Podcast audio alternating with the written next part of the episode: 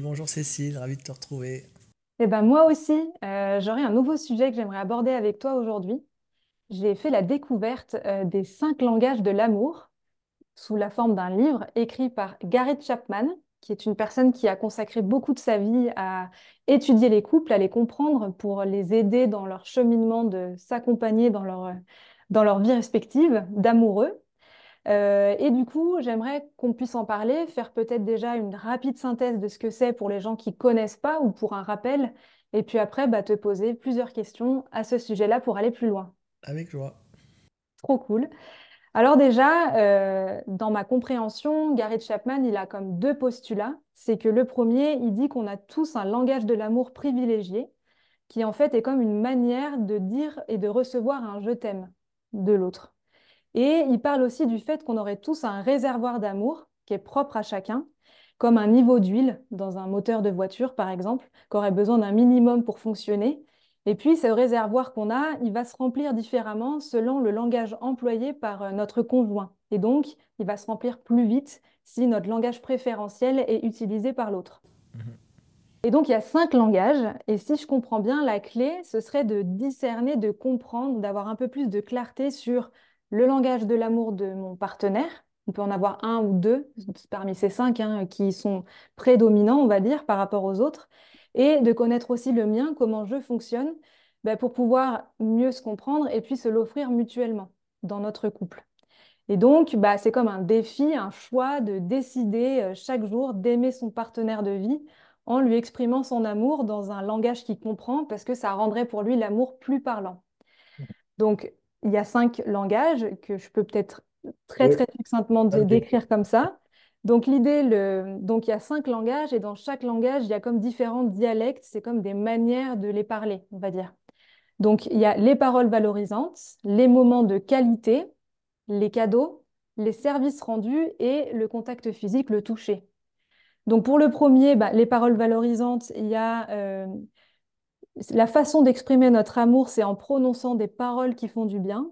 Donc, il y a plusieurs manières, par exemple, de valoriser l'autre. C'est euh, des paroles encourageantes, des compliments sincères, euh, s'exprimer avec euh, amabilité, authenticité, avec douceur, délicatesse. Vraiment, on est dans l'expression de son appréciation à l'autre. Et puis, de manière assez humble. Pour faire un petit clin d'œil à la CNV, on va apprendre à faire une demande plutôt qu'être en exigence avec l'autre. Mhm. Voilà, donc ça c'est pour le premier. Pour les moments de qualité, bah, l'idée c'est de porter attention à être ensemble, quelle que soit euh, l'activité euh, choisie pour passer ce moment ensemble, mais on est vraiment dans l'idée de se sentir en lien avec l'autre, de partager pleinement le moment dans l'intimité et la proximité physique et émotionnelle. Et donc pour ça, bah, on va parler de manière authentique, on va accepter de s'offrir à l'autre, de se vulnérabiliser. Donc on est vraiment dans une profondeur de l'échange. Et puis, euh, les activités de qualité peuvent venir ensuite. L'idée, c'est pas tant l'activité, c'est de le faire ensemble, d'être vraiment ensemble. Donc, marcher dans la nature, regarder un film, euh, il y en a plein, aller au restaurant, enfin, quelle que soit l'activité, mais on est vraiment dans l'intimité de l'activité. L'autre, c'est euh, donc la troisième sur cinq, c'est les cadeaux. Donc il y a souvent un amalgame qui est fait avec le matériel. En fait, c'est plutôt des gestes d'attention. On va parler de euh, d'intention qui compte derrière le geste et peu importe euh, si l'occasion est spéciale ou non. Ça peut être un peu euh, au gré du quotidien, quoi. Et donc, bah, ces cadeaux peuvent être achetés, trouvés, confectionnés à la main. Disons que c'est plutôt une valeur qui est symbolique, Mhm. mais on va avoir vraiment une portée émotionnelle. Et ça peut même être le don de soi, le don de son temps, par exemple. Mhm. L'avant-dernier, c'est les services rendus. Donc, en somme, c'est apporter son aide, euh, de quelle que soit la manière que ce soit, mais avec plaisir et avec élan. Donc, ça peut être donner de son temps. Ça, ça va être un service rendu, donner de son temps pour faire quelque chose, mais ça peut être aider dans les tâches ménagères, euh, préparer le repas, gérer la logistique d'un voyage. On est vraiment à rendre service, se rendre disponible pour aider l'autre dans quelque chose. Et le dernier, c'est le contact physique, le toucher. Donc, c'est des petites attentions, des gestes, tenir la main, se blottir contre son partenaire. Euh, Pendant que son conjoint cuisine, bah, on va aller lui faire des petits bisous. C'est vraiment être dans le côté très tactile. Euh, et on peut souvent entendre dans une personne qui a besoin de ce langage en préférentiel, c'est, euh, on entend souvent le style, toucher mon corps, c'est me toucher dans tout mon être. Voilà. Et donc ça, c'est les cinq langages. On peut évidemment se retrouver dans tous, mais il y a l'idée que il y en a un qui va être prédominant ou un autre. Et quand on a cela de base, on est plus à même de recevoir les autres. Mhm. Donc voilà, si notre... et il y a aussi l'idée que si notre réservoir est vide, ou en tout cas avec un niveau très minimum, on sera moins sensible à l'expression d'autres langages. Euh, typiquement, si moi, c'est passer des moments de qualité, euh, si le ménage il va être fait, je ne vais pas vraiment le recevoir. Alors que si avant, on va être au restaurant, on va partager une super discussion hyper nourrissante, etc., et ben, ma jauge, elle va être remplie déjà bien plus que minimum. Et donc, de constater que le ménage, il est fait chez moi, bah, ça va être, euh, ça va le faire déborder mon réservoir, quoi. Ça va être, en plus, je vais être en capacité de le recevoir. Mhm. Voilà, en gros, ma compréhension. J'espère que j'ai bien compris. Eh et donc, ma question, c'est bah, déjà de savoir qu'est-ce que tu en penses de ces langages de l'amour. Est-ce que pour toi, c'est une approche qui est pertinente ou pas? Est-ce que tu vois des limites et est-ce que tu as des propositions pour aller plus loin? Voilà, grosso Mhm. modo. Mhm. Bah, déjà, merci pour la synthèse efficace de ces cinq langages de l'amour. Euh, moi, je crois que j'ai découvert ça, je sais pas, il y a une trentaine d'années, je pense, hein, parce que c'est un livre qui est vraiment qui a de la bouteille. Euh, ça m'avait beaucoup apporté à l'époque parce que euh, c'est vrai, ces, ces, ces dialogues euh, de sourds littéralement euh, où euh, tu dis mais tu m'aimes pas et l'autre il te dit mais si euh, et, parce qu'en fait tout simplement il n'est pas en train de te l'exprimer euh, dans ton langage d'amour tout simplement donc euh, oui non moi je trouve ça vraiment pertinent euh, sur les, les fondamentaux de, de, ce qui est énoncé parce que c'est assez clair que on a euh, des, des langages d'amour qui viennent euh, un peu comme des langues en fait de notre langue maternelle. Donc euh, ça peut être notre langue principale, euh, notre langage d'amour principal. Ça peut être soit celui qu'on a le plus reçu quand on était petit, donc on est habitué à celui-là, soit ça peut être celui dont on a le plus manqué quand on était petit, et donc c'est celui dont on a le plus besoin. Euh, par exemple, si quand j'étais enfant, bah, j'ai pas été tellement valorisé par ma mère, par mon père, je vais être particulièrement sensible à recevoir des paroles valorisantes. Et donc, euh, si quelqu'un m'aime, puisque moi j'ai pu avoir l'impression que mes parents ne m'aimaient pas quand j'étais enfant et que j'en ai beaucoup souffert, ben maintenant, euh, pour que je me sente aimé, il va falloir que je reçoive justement ce que je n'ai pas reçu enfant. Donc, euh, c'est vraiment quelque chose, je vois qu'on ne peut pas tellement changer en fait. Hein notre langue maternelle, ben voilà, on parle français, on parle français. Je veux dire, on peut, même si on va apprendre d'autres langues et les parler très bien, il y a une langue qui reste vraiment euh, ancrée comme celle qui, qui, a le plus de goût pour nous. Et c'est pareil, je vois, pour les langages de l'amour, parce que c'est fondé sur toute notre, toute notre enfance, là où se sont inscrits beaucoup de choses pour nous. Donc oui, c'est très précieux. C'est très précieux de repérer euh, lequel est le nôtre et lesquels, parce que moi je vois que euh, il le dit d'ailleurs dans son livre qu'on en a en général euh, un primaire et un secondaire hein, de langage d'amour. Donc c'est assez précieux de, connaître nos deux langages d'amour et c'est surtout précieux de le communiquer à notre partenaire. Euh, moi je sais que pour qu'une relation de couple fonctionne, c'est donner les clés quoi. Euh, alors je sais bien qu'il y a des parts de nous qui aimeraient être devinées, que l'autre il sache tout sans qu'on ait à rien dire, mais sauf que ça c'est vraiment c'est risky business quoi. C'est vraiment risqué de faire ça. Euh, bien sûr, c'est un peu vulnérabilisant de dire à l'autre, écoute, voilà, moi je suis particulièrement sensible aux paroles, ou je suis particulièrement sensible aux, attentions, aux cadeaux, ou je suis particulièrement sensible à ce que tu me fasses un bisou le matin, etc. Parce que ben, on risque d'entendre ben, que l'autre, s'il n'a pas le même langage, ben, soit euh, dans le meilleur des cas, euh, disent Ah bon, euh, c'est surprenant, euh, soit au milieu, peut-être euh, ironise un peu sur notre manière, et dans le pire des cas, nous disent Mais moi, c'est pas du tout comme ça que, que j'aime exprimer mon amour. Alors, et, voilà, je vois que des fois, on cherche à s'adapter, à se suradapter à l'autre, mais sans avoir vraiment posé à plat Ok, est-ce qu'on a une intersection suffisante? Donc pour moi, c'est très précieux de connaître ces, langages. Et ensuite, ça permet d'avoir beaucoup de, je dirais, de pragmatisme relationnel. Parce que moi, mon, mon constat, c'est que quand tu, tu vois qu'avec ton partenaire, tu as zéro langage d'amour en commun, là, tu sais que ça va être chaud. Parce que bien sûr euh, qu'on peut, euh, peut apprendre une autre langue. Bien sûr, c'est toujours possible. Mais c'est compliqué si on n'a aucune langue en commun quand même.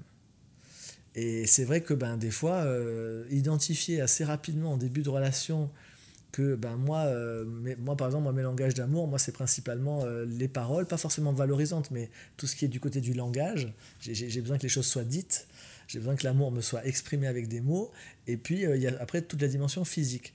Donc si j'ai pas un des deux, moi les cadeaux, ça c'est pas ce qui me, j'adore en faire, mais c'est pas moi ce qui me nourrit tellement. passer des moments de qualité, pour moi c'est tellement basique que j'y pense même pas comme quelque chose de qui puisse être un langage d'amour. Enfin, moi, c'est quelque chose que je fais spontanément. Euh, et, je vois que c'est important d'être conscient de nos langages d'amour pour dire clairement à l'autre, bah écoute, voilà, moi c'est ça. Et puis supposons tu tombes sur quelqu'un qui n'aime pas tellement parler et puis qui est pas, euh, pas très euh, dans le toucher. Là, ça va être chaud. si tu es avec quelqu'un, lui, son truc, c'est les moments que les moments de qualité, par exemple, c'est son langage principal. Mais euh, moi, je peux vivre tout à fait naturellement des moments de qualité si mon réservoir est rempli par ailleurs. Et ça, euh, justement, puisque tu me demandes comment un peu tout ça peut fonctionner ou, qu'est-ce que j'en pense, moi j'ai vu que dans ces langages de l'amour, les moments de qualité, moi je les considère comme une conséquence des autres langages. Je ne vois pas comment on peut avoir un moment de qualité quand il n'y a pas de connexion euh, qui passe par la parole, qui passe par le toucher, qui passe par euh, des fois offrir du soutien à l'autre euh, et, qui passe des fois par faire des petits cadeaux. pour moi, les moments de qualité, c'est une résultante naturelle d'une relation dans laquelle on est connecté. Quand on est connecté et quand on se sent nourri, rejoint au niveau de l'amour, bah, naturellement, on vit des moments de qualité. Moi, je, je ne cherche pas à produire des moments de qualité avec ma compagne actuellement. Ils se font tout simplement parce que on a des langages d'amour qui vont bien ensemble, et euh, du coup les moments de qualité se vivent. Mais je vois que, et ça c'est un petit peu justement euh, euh, tricky, risqué, c'est qu'il y, y, a des personnes qui... donc voilà, moi je dirais déjà, je, mets un peu à part cette histoire des moments de qualité, parce que moi ce que j'ai beaucoup observé et que j'ai beaucoup entendu aussi chez des personnes que j'accompagnais, c'est que dans, tu dans les langages de l'amour dont il est question là, il y a des choses, il y en a certains qui sont plus vers l'intérieur. Euh, donc tout ce qui touche, quand je parle de l'intérieur, c'est euh, ben, les paroles, ça vient de l'intérieur de toi. Le toucher, ça vient de l'intérieur de toi, ça engage l'être. Après, les moments de qualité, ça c'est plus vers l'extérieur. Euh, offrir des services, c'est aussi des actions vers l'extérieur. Et offrir des cadeaux, c'est plus aussi vers l'extérieur. Et moi, je vois que toutes ces choses-là, de, vivre des moments de qualité ensemble, de faire des cadeaux, d'offrir de, du, soutien, euh, quand il n'y a pas une connexion suffisante dans la relation, euh, il y, a, y, a, des mouvements qui ne vont pas se faire. Et moi, j'observe que assez naturellement, quand les êtres sont connectés euh, à la fois parce qu'ils se sentent aimés, et ils se sentent aimés peut-être ben justement parce qu'ils sont des fois touchés, des fois parce qu'on le leur a dit, des fois parce que... Enfin, il y a une connexion suffisante, le reste se fait assez naturellement. Je ne sais pas comment c'est pour toi, mais moi, je, perçois qu'il y a une base, de, une intersection relationnelle dans la connexion qui est requise pour qu'on ait envie de vivre, des, de faire quelque chose avec et pour quelqu'un. Comment je peux avoir envie de faire quelque chose pour quelqu'un, de soutenir quelqu'un, de faire des cadeaux à quelqu'un, quand je ne, je ne vis pas en fait déjà la connexion avec cet être Comment ça se vit? Alors je sais pas comment c'est pour toi. Moi je sais qu'en tout cas pour moi si j'ai pas une base dans la connexion, je n'ai pas envie de faire des choses. Et donc pour moi, je distinguerai dans ces cinq langages de l'amour, pour moi, il y en a deux qui sont du domaine de l'intériorité, donc euh, tout ce qui est les paroles qui vont sortir de l'intérieur vers l'extérieur, les gestes qui vont aller de mon intériorité vers l'autre, ça c'est des, des choses qui pour moi sont du domaine de l'être, et puis ensuite il y a trois langages qui sont du domaine du faire, avec les moments de qualité, avec le soutien et avec les cadeaux. Et moi, dans ma vision, le faire découle de l'être. Donc moi, je sais que pour ma part, j'ai toujours eu du mal quand je suis dans des relations avec quelqu'un qui a des langages d'amour qui privilégie le faire et, et, et, qui me demande finalement de faire des choses, alors que pour moi, au niveau de l'être, euh, ça, n'est pas connecté. Et je me dis que voilà, ça apporte peut-être aussi une petite touche euh, euh, de précision par rapport à ces cinq langages, d'avoir peut-être cette clarté sur leur dynamique interne, externe, parce que des fois, quand on, se dit mais ça marche pas, etc., pour moi, c'est pas seulement une question de cette histoire de langage d'amour, c'est où est-ce qu'on s'est connecté dans la relation? Où est-ce que chacun est en train de vivre? Et moi, ça m'amène à cette notion que euh, si je n'ai pas, je dirais, une vie intérieure, une, relation avec moi-même, euh, comment je vais pouvoir à un moment donné me connecter à l'autre? Et là, dans ces trois langages d'amour, il y a des connexions qui sont très externes et qui des fois peuvent être le, signifier que finalement j'ai une petite difficulté à être proche de moi, j'ai une petite difficulté à être intime avec moi. Donc du coup, j'ai tendance à, être un petit peu sur l'extériorité et du coup à avoir comme langage d'amour et comme donc langage d'expression euh, des modes qui sont basés sur le faire plus que sur l'être. Et ça, ça peut, ça, ça peut coincer. Je sais pas si ce que je dis est, est clair ou bien éclaire quelque chose pour toi. Je serais curieux d'entendre comment c'est pour toi ce que je viens de partager. Bah, ça donne carrément pas mal de, clarté en fait, parce qu'il y a comme du sens dans ce que tu dis. S'il n'y a pas une base euh, où on se rejoint dans, dans notre être-té, on va dire, qui, qui connecte, c'est vrai que d'être dans le faire, c'est comme secondaire, parce qu'il n'y a pas ce socle commun, cette base où on se rejoint, qui permet ensuite de pleinement être dans le faire et de le recevoir. Euh, oui. Voilà, sous la forme de ce langage-là. Donc, je trouve que c'est intéressant. Et il y a aussi autre chose, peut-être, ça pourrait être une autre question de dans, ce que j'entends, si j'ai bien compris, c'est il y a aussi ce fameux triptyque du nous, qui du coup, là, pourrait être expliqué au travers des langages et de tout ce que tu viens de rajouter, et la dimension du je et du tu. Et c'est comme si, euh, si on n'a pas de relation au départ de soi à soi, où on s'offre cette être-té, etc., et qu'on est trop tourné vers le on, bah, il y a quelque chose qui est déséquilibré dans l'énergie qui fonctionne pas. C'est vraiment prendre soin de l'autre prendre soin de donc parler son langage et être dans, vraiment dans une connexion, un socle euh, stable, prendre soin de soi aussi, s'offrir tous ces temps, ces espaces d'intériorité pour aussi que ça puisse être au service du on, mais c'est les trois qui avancent ensemble en fait, c'est pas que le on, si je comprends bien. Oui, bien sûr. Tu peux, tu peux pas avoir le troisième qui se crée, enfin le 3 il naît du 2, et le 2 il naît du 1 et du 1. Donc euh, il faut qu'il y ait euh, deux entités qui, qui fonctionnent, qui sont j'allais dire opérationnelle de manière assez autonome. Ensuite, euh, elle se regarde, donc là on se retrouve avec le 2, et là il y a une troisième entité qui se crée, c'est la relation. Et effectivement, elle est complètement conditionnée euh, à la manière dont chacun euh, se, se, vit individuellement. Hein. Et pour revenir à ce que je disais juste avant, parce que je conscientisais pendant que tu parlais que évidemment, moi c'est mes langages d'amour. Je veux dire, je, je, suis quelqu'un qui vit beaucoup depuis, depuis mon intériorité. Donc moi, mes langages d'amour, c'est les paroles qui viennent de l'intérieur et le toucher qui est aussi quelque chose qui vient du, contact que j'ai moi-même avec mon corps et qui va vers le corps de l'autre. Mais il y a des êtres pour lesquels l'intériorité, euh, elle est dans l'action parce que euh, ils sont euh, très corporels et que leur manière de vivre leur connexion au corps et à la vie, c'est de faire des choses. Et quand ils font des choses, eh bien pour eux c'est leur manière de se connecter. C'est simplement, euh, parce que j'étais en train de me regarder en méta et de dire oui, mais enfin, je suis en train de dire ça, mais c'est normal puisque moi, c'est comme ça que je fonctionne.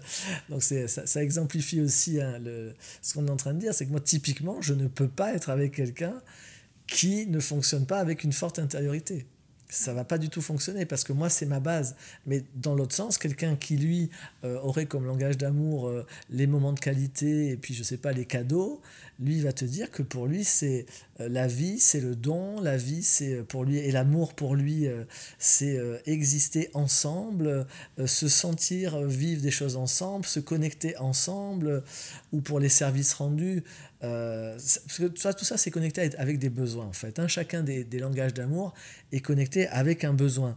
Donc, euh, par exemple, les services rendus, ben, derrière, il y a un besoin de soutien. C'est-à-dire, je me sens aimé quand je me sens soutenu. Je me sens aimé quand je me sens considéré. Euh, quand tu ranges pas tes chaussettes à la maison, ben, je me sens pas soutenu ni considéré. Donc, derrière, je me sens pas aimé. Et donc, c'est un petit peu ça. Il y a des besoins qui sont derrière. Euh, moi, je suis pas quelqu'un qui a particulièrement besoin de soutien au quotidien. Enfin, moi, je gère les trucs. Enfin, voilà. Donc, moi, pour moi, j'ai pas besoin de ça. C'est pas. Et, et, c'est vrai que c'est ça que j'aime bien chez, chez Chapman avec les langages de l'amour, c'est que quand on dit je t'aime, en fait, ça c'est un truc dont je parle depuis des années, c'est que quand on dit je t'aime, on est en train d'avoir replié un accordéon de besoins. Et euh, très souvent, quand on dit à quelqu'un je t'aime, euh, moi j'invite souvent à déplier l'accordéon et à lui dire j'aime quand tu fais ça, parce que ça rejoint mon besoin de truc. Et là, par exemple, ben, j'aime quand on vit des moments de qualité parce que ça nourrit mon besoin de partage. Voilà. J'aime partager avec toi. Donc, euh, c'est un besoin de partage. Euh, j'aime quand tu me fais des cadeaux parce que ça nourrit mon besoin d'attention. Quand quelqu'un te fait un cadeau, qu'est-ce que ça nourrit au fond? Eh, Il a pensé à moi. Il a pensé, elle a pensé à moi pendant que j'étais pas là. Et maintenant, il me l'offre. Tout ça, c'est vers toi. Donc, c'est un besoin d'attention. Donc, euh, euh, quand tu as ces besoins aussi par rapport aux, paroles, etc., même si moi j'élargis un peu, hein, parce que lui il dit des paroles, des paroles valorisantes, euh, moi je vois que c'est plus large. Ce langage de l'amour, c'est tout simplement la communication. C'est est-ce que pour l'autre, la parole, c'est quelque chose qui est important? Et oui, des fois, ça va être des paroles valorisantes, mais des fois, c'est simplement des paroles par lesquelles il va t'exprimer son amour, il va t'exprimer, ou il va t'exprimer ce qu'il est en train de ressentir, par exemple. Tout ça, ça nourrit des besoins de connexion, et aussi, moi je l'ai vu dans, dans, les paroles, un besoin de sécurité relationnelle. Euh, et, de, de, sécurité aussi de ton propre euh, discernement, de ta propre lucidité. Parce que toi, tu es là à te dire, euh, ouais, il m'aime ou elle m'aime. Mais si te le dit pas à un moment, toi, tu te dis, je me suis peut-être fait des idées, tu vois, ou ce moment-là que je me disais, ça veut dire ça. Et puis, est-ce qu'il l'a vécu comme moi? Est-ce qu'elle l'a vécu comme moi? Est-ce qu'on a la même perception? Donc, c'est vrai que les paroles, très souvent, ça, aide à, clarifier un petit peu les perceptions qu'on a. Et euh, moi, je vois que ça, peut nourrir une forme de sécurité relationnelle et de confiance dans notre lucidité sur ce qui est en train de se vivre. Donc, tu vois, tous ces, euh, tous ces besoins derrière, et puis tout ce qui est le toucher, ben, c'est très souvent un besoin de communion. Hein. Je veux dire, quand, euh, quand, quand quelqu'un te touche ou quand tu touches quelqu'un, euh, et tout ce qui peut avoir, aller voir un peu plus loin avec le domaine de la sexualité, tout ça, ça a à voir avec les besoins de communion. C'est notre manière, en étant dans un corps humain, de communier. Ben, on peut communier en conscience, et puis on peut communier avec les corps. Donc quand on a de la clarté sur les différents besoins qui sont derrière, ben, on peut plus facilement, euh, à certains moments, euh, exprimer à l'autre de quoi on a besoin et faire des demandes concrètes. Parce que ce que dit Gary Chapman, et c'est là où peut-être on peut faire une petite, euh, un petit apport, c'est que lui, il dit, voilà, si votre partenaire n'a pas le même langage de l'amour que vous, ben, posez-vous la question, est-ce que vous avez envie d'apprendre sa langue?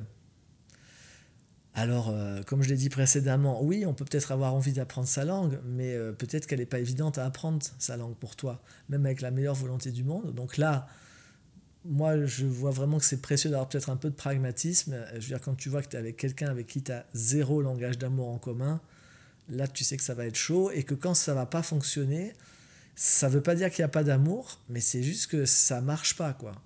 Et je crois que c'est important de juste de se dire euh, tranquillement à un moment, écoute, ça marche pas parce que moi je parle français et puis toi les seules langues que tu comprends c'est le russe et, l'espagnol. Ça va être un petit peu compliqué pour moi. Il n'y a aucune de ces langues, euh, tu vois. Et des fois, je vois en plus, c'est très culturel. ma compagne actuelle, elle est suisse-allemande. Euh, moi, je vois que je voudrais apprendre cette langue. Mais par exemple, c'est une langue euh, très, très éloignée de toutes mes racines. Moi, je suis du sud de la France.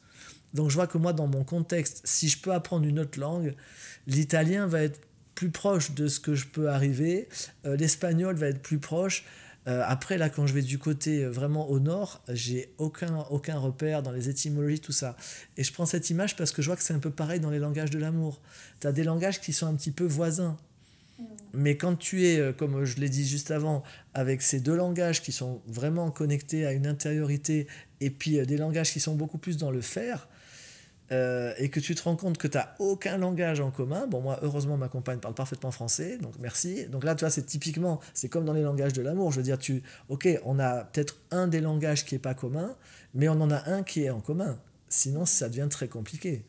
Parce que même avec la meilleure bonne volonté du monde, euh, tu vas arriver à apprendre euh, un, un, geste, un signe de l'autre, et, et, et, ça va pas être évident. Et c'est là où c'est important aussi d'être ouais, d'être authentique avec toi et, avec soi et, avec l'autre. Je repense là à cette série que j'aime bien qui s'appelle New Amsterdam. Et, euh, et, mince, je vais faire un spoiler, mais bon. Mais dans la, dans la saison 5, où il y a une des chirurgiennes de l'hôpital qui est sourde-muette.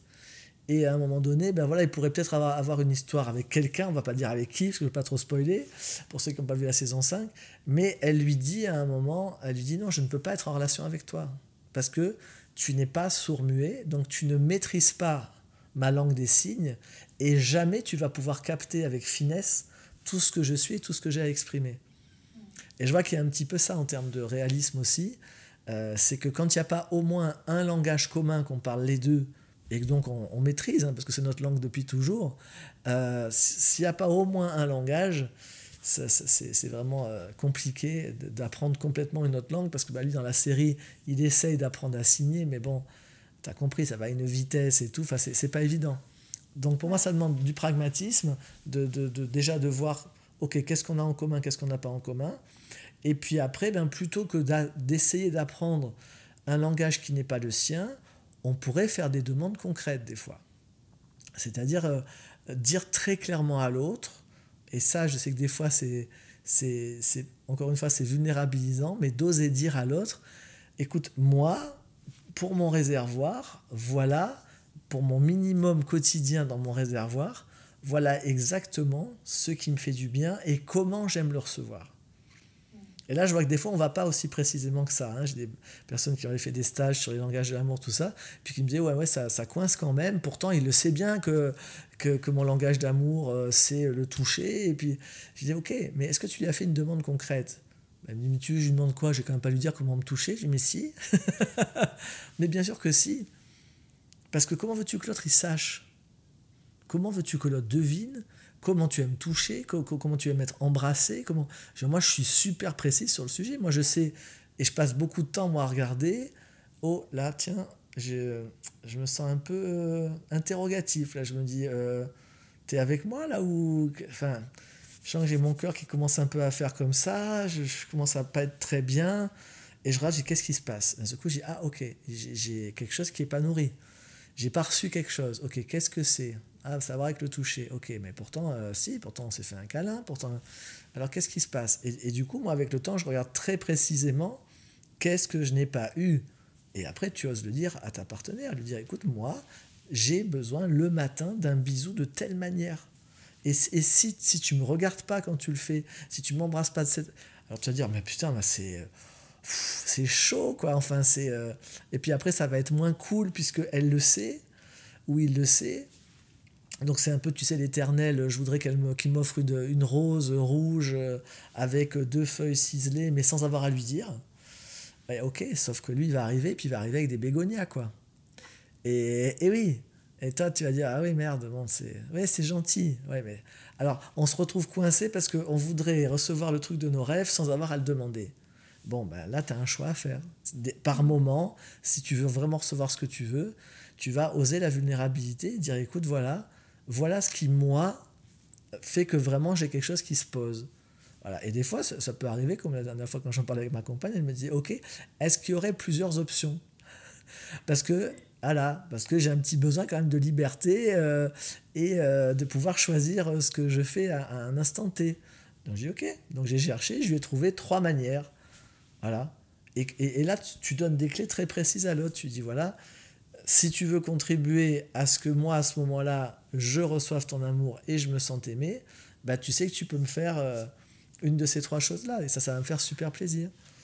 Et là, ben, du coup, tu n'es pas obligé d'apprendre tout le langage d'amour. Tu vois ce que je veux dire Tu n'es pas obligé d'apprendre toute la langue mais c'est un petit peu comme quand tu vas dans un pays puis que tu parles pas la langue, tu, tu, sais très bien que tu vas pas arriver à apprendre toute la langue. Tu vas apprendre à demander euh, donnez-moi combien coûte une baguette de pain, euh, euh, où, se trouve la gare, enfin ce genre de choses. Ben, c'est un petit peu ça. Sauf qu'au lieu d'apprendre des termes génériques comme ça, moi la proposition c'est de parler avec son partenaire et dire ok alors dans ce langage là, spécifiquement, qu'est-ce qui toi te nourrit le plus? Donc vraiment demander le truc, tu vois, comme dans les parfums, euh, il y a l'autre parfum, le parfum et puis l'essence de parfum. Ben moi, je recommanderais dans les langages de l'amour d'aller jusqu'au degré de l'essence de parfum, c'est-à-dire quel est vraiment le, truc le plus intense que tu aimes dans ce langage de l'amour-là. Et puis euh, de me donner deux ou trois options. Comme ça, je peux quand même garder, moi, le côté euh, où je fais un choix. Et toi, tu peux garder quand même le côté, l'avantage que tu vas être surpris ou surprise. et, du coup, là, on peut vraiment se faire des cadeaux d'amour comme ça et euh, une dernière chose encore sur le sujet, justement, c'est de, de, demander à l'autre de, de, le faire qu'à partir de son élan. Hein, ça, c'est vraiment quelque chose qu'on a en CNV, parce que c'est clair que recevoir un truc où l'autre va te faire un bisou, t'offrir des fleurs ou quoi, parce qu'il se dit que il faut qu'il fasse ça, sinon tu vas pas te sentir aimé, ça, c'est un tue l'amour. Donc c'est préciser à l'autre, ben voilà, écoute, voilà vraiment les choses qui, moi, me font du bien et font que je... Ah, là, je me, vraiment, je me sens aimé, je me sens en connexion, je me sens... Euh, voilà, moi je vois au niveau, au niveau corporel, pour moi c'est vraiment une question de, communion et de connexion, et que si je vis pas certaines choses qui sont assez précises, ben, je ne sens pas la connexion. Alors que je sais que cet être même, je sais comment elle-même, je le sais, ouais, je le sais, mais il y a un endroit je le goûte pas si je vis pas certaines choses assez précises. Donc voilà, tu, tu le dis à l'autre, et je lui ai dit aussi, et tu ne fais ça que si c'est à partir de ton, à partir de ton élan. Donc là, cool, ok, ça marche. Est-ce que tu as des questions par rapport à ce que je viens de dire? Est-ce que c'est clair ou bien? C'est génial. Je vois que ça fait énormément écho à, moi, enfin, dans l'identification par rapport à ce que tu dis. Donc, j'imagine que ça peut, euh, voilà, être à échelle beaucoup plus grande sur ceux qui regarderont cette vidéo. Mais c'est vraiment aidant de d'oser faire des demandes et déjà de se comprendre, de voir ce qu'on a besoin. Donc, déjà de faire ce travail intérieur euh, chez soi. Et puis après, d'arriver à, à le dire à l'autre. Et bien sûr, garder l'idée de ne pas se forcer et que ça reste un élan et avec ses options pour garder quand même une forme de spontanéité. Enfin, voilà, je merci pour ces conseils parce que je trouve ça hyper aidant. Alors, il y a encore deux choses que j'aimerais aborder. Euh, c'est euh, l'histoire du réservoir d'amour hein, dont parle Gary Chapman. Euh, parce qu'il y a des personnes, moi j'ai pas mal accompagné de personnes évidemment depuis une trentaine d'années et beaucoup d'entre elles connaissaient ce livre et, et me disaient mais moi je comprends pas parce que je sais quel est le, le langage d'amour de mon partenaire, je fais ce qu'il faut, je lui donne à manger, en gros, par rapport à, son langage d'amour, et euh, c'est jamais assez, quoi. Qu'est-ce qui se passe? Alors c'est important de savoir que, euh, oui, on a cette sorte de réservoir d'amour, effectivement, euh, et certains d'entre nous, enfin la plupart d'entre nous, on a aussi des, des, blessures du passé. Et certaines de ces blessures, elles font que notre réservoir, du coup, il n'est pas étanche, ou bien qu'il a un trou au fond. Et là, dans ces cas-là, ben, le partenaire, il, va, euh, il va essayer de parler ton langage d'amour. Il va, par exemple, je pense en particulier à l'histoire des paroles valorisantes. Je veux dire, si tu as eu une blessure d'enfance euh, où on t'a dévalorisé, où tu as un de tes parents qui t'a humilié devant, euh, devant quelqu'un, ou peu importe, si tu as vécu une blessure d'humiliation et, et, où tu es très affecté par rapport à ta valeur, ou du rejet, pareil, où tu peux être très affecté par rapport à ta valeur, Là, c'est comme si tu as un trou au fond du réservoir. Donc là, tu vas arriver avec une mauvaise image de toi dans la relation, où la seule chose qui te ferait vraiment te sentir aimé, bah, c'est que l'autre, justement, te valorise. Le seul hic étant que quand il va le faire, tu vas pas le prendre. L'autre, il va te dire, tu es tellement ceci, tu es tellement cela. Et en toi, tu ne peux pas le croire. Donc ça, ça fait même des fois l'effet inverse, c'est que tu vas en vouloir à l'autre tu vas lui dire non mais arrête, euh, c'est conneries, euh, tu exagères, etc. parce que tu as des parts protectrices. Donc ça c'est aussi quand même à savoir pour les personnes qui voudraient euh, essayer d'utiliser le langage de l'amour, c'est que c'est pas garanti que parce que tu connais le langage d'amour de l'autre et que tu vas lui parler dans son langage d'amour, ça ne garantit pas que son réservoir va être rempli. Tu n'as pas le pouvoir de faire que le réservoir de l'autre soit rempli. Toi, tu as le pouvoir de, de donner le carburant mais après, euh, l'état de son réservoir, ça, t'en es pas responsable. Donc ça aussi, c'est important de ne pas se surresponsabiliser euh, sur l'histoire euh, du réservoir, sinon ça peut faire des déconvenus. Et là encore, parce que moi, je, je prêche toujours pour le plus grand pragmatisme dans la vie et particulièrement dans les relations de couple, parce que c'est vraiment un domaine où, comme notre émotionnel est très très engagé, ben, on perd beaucoup de lucidité.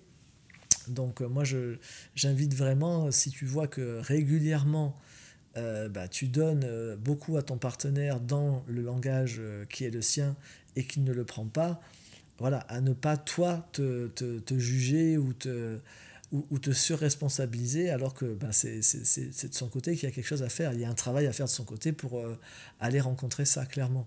Euh, je disais à une amie avant-hier, euh, je disais, moi, si je faisais un, un speed dating aujourd'hui amoureux, et si je devais donner un conseil à des personnes qui, qui veulent rencontrer quelqu'un, moi, la première question que je poserais, c'est quelle blessure connais-tu en toi Quelle blessure du passé connais-tu en toi Qui génère quel type de croyances et de comportements chez toi Et ensuite, est-ce que tu as l'élan et les moyens d'aller rencontrer euh, ces blessures et ces conditionnements? Parce que sinon, quel que soit l'amour que tu as pour la personne et que la personne a pour toi, la relation, elle va être pilotée par toutes les parts protectrices de l'autre et toi, tu vas te désespérer. Donc ça, je me dis, c'est important de vérifier ça en début de relation.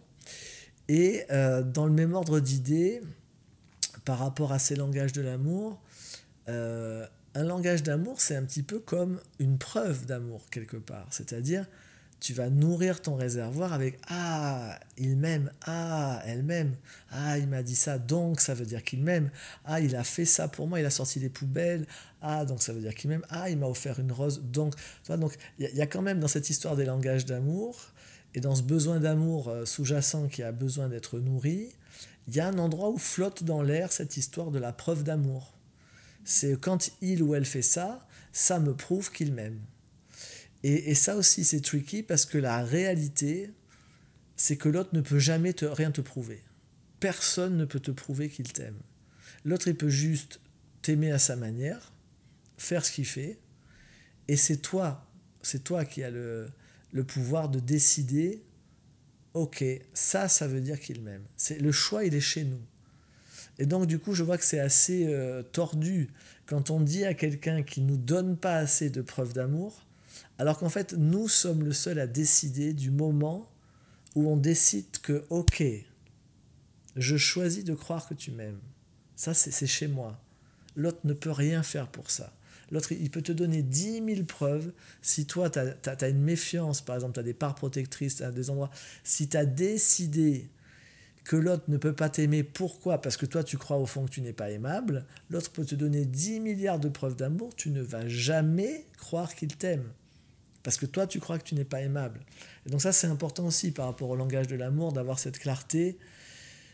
Quand on se dit oui, mais il fait pas ci, oui, mais il fait pas ça, oui, mais il dit pas que ça comme ça, oui, mais il a pas fait ça, oui, gna Ok, est-ce que, est que je, moi, je crois que je suis aimable? Est-ce que je peux croire que quelqu'un m'aime? Et ça, je vois que c'est une question des fois qu'on ne se pose pas tellement. On, déporte ça vers l'autre, alors que, encore une fois, la seule personne qui peut décider si oui ou non l'autre t'aime, la personne qui a son tampon, c'est comme à la poste quand il, te tamponne les trucs et il valide les machins, c'est toi qui mets le tampon. L'autre, il n'a il a pas le pouvoir là-dessus. Donc voilà, reprendre notre, laisser à l'autre la responsabilité de l'état de son réservoir d'un côté, et de l'autre côté, reprendre ta responsabilité que c'est toi qui décides quand ce qu'il est en train de faire veut dire qu'il t'aime. Ça, c'est, ça, c'est toi qui choisis ça. Et ça, du coup, ça peut remettre beaucoup de, clarté dans ce qu'on demande au niveau relationnel quand on reprend cette responsabilité. Que, parce que tu verras, des fois, l'autre, il va te dire, mais de toute façon, quoi que je fasse, euh, ça suffit jamais, en fait. Hein. C'est quoi que je fasse, t'es jamais convaincu que je t'aime. Donc à la fin, il va en avoir marre. Hein, donc ça, quand tu es dans ce genre de situation, tu te dis, ok, qu'est-ce qui fait que moi, je choisis pas de croire que cet autre m'aime? Et tu vas toujours trouver la même réponse, c'est je ne crois pas que je suis aimable. Donc je ne peux pas entendre qu'il m'aime à la mesure de ce qu'il est en train de me dire. Voilà, donc j'espère que c'est ce qu'on a échangé aujourd'hui sur ces langages de l'amour et puis euh, ce qu'on a rajouté un petit peu autour de tout ça. J'espère que ça contribuera euh, à ce qu'il y ait un peu plus de clarté sur ce sujet, puis surtout puis que ça contribue pour les, les personnes, qu'elles soient en couple ou pas, parce que c'est aussi valable dans toutes les relations. Hein. C'est, je veux dire, l'amour, c'est pas que dans le couple, hein, c'est dans l'amitié, c'est partout. Et puis, bah, s'il y a des personnes qui veulent faire encore des pas en plus euh, par rapport euh, à la relation et en particulier peut-être par, rapport à la relation de couple, eh bien, vous pouvez aller regarder dans le descriptif de cette vidéo euh, la vidéo de présentation de mon stage qui s'appelle Relation de couple 2.0 dans lequel euh, on rentre dans tout ça de manière euh, beaucoup plus approfondie.